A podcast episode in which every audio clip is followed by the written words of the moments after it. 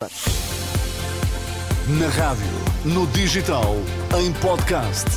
Música para sentir, informação para decidir.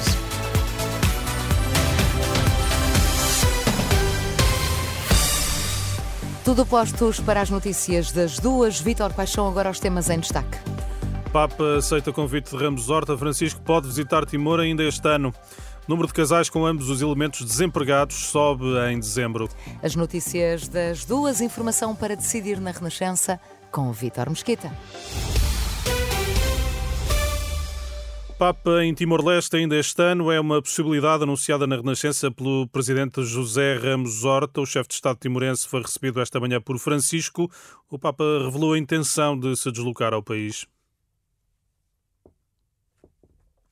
É um registro de hum, Ramos Horta que vamos eh, agora hum, tentar hum, escutar. Sua Santidade confirmou o seu desejo, a sua determinação de longa data de visitar Timor-Leste. E tudo indica que será este ano. Mas uh, eu não posso, uh, neste momento, ultrapassar uh, as duas autoridades protocolares que ainda estão a ver toda a agenda das viagens de Sua Santidade para a região e uh, vão ter que inspecionar a situação de logística, infraestruturas, tudo no terreno e nessa altura anunciarão a data da, da visita. Nas declarações à jornalista Carla Fino, José Ramos Horta defende que a visita do Papa pode revelar-se fundamental para o desenvolvimento de Timor. Um grupo de familiares de reféns israelitas invadiu esta manhã uma sessão do Parlamento em Jerusalém. Exige que os legisladores façam mais para tentar libertar as pessoas nas mãos do Hamas. Os eh, familiares receiam que o cansaço da guerra possa atenuar a tensão em torno dos eh, reféns. O número de casais com ambos os elementos no desemprego aumentou 1,8% em dezembro em termos homólogos e 1,4% em cadeia. São cerca de 5 mil casais, é o que indica o Instituto do Emprego e Formação Profissional. É o registro mais alto desde janeiro do ano passado.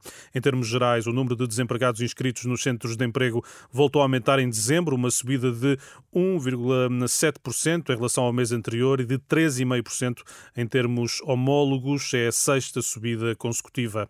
A escolha da bitola ibérica para a linha de alta velocidade entre Porto e Lisboa vai ter um impacto residual no custo dos comboios e é possível alterá-la no futuro. A garantia é do vice-presidente da Infraestruturas de Portugal, Carlos Fernandes. Os mesmos fabricantes que fabricam em bitola europeia fabricam em bitola ibérica. Aquilo de que eu me recordo, os primeiros comboios de alta velocidade comprados em Espanha, veio uma série em bitola europeia e uma série em bitola ibérica. Portanto, os bogis vêm preparados já em bitola ibérica isso é relativamente residual. E são bogis que até um dia mais tarde, se nós migrarmos, podem ser adaptados e transformados em bitola europeia.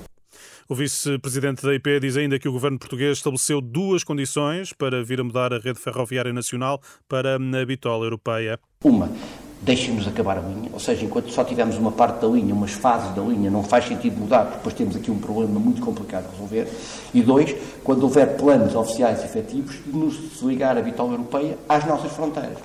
O concurso da primeira PPP para a linha de alta velocidade foi lançado há 10 dias. O troço entre Porto e Oiã, em Aveiro, deve custar cerca de 2 mil milhões de euros e estar pronto em 2030. Vítor, temos encontro marcado para as três. Isso mesmo, Não até já. faltes. até já.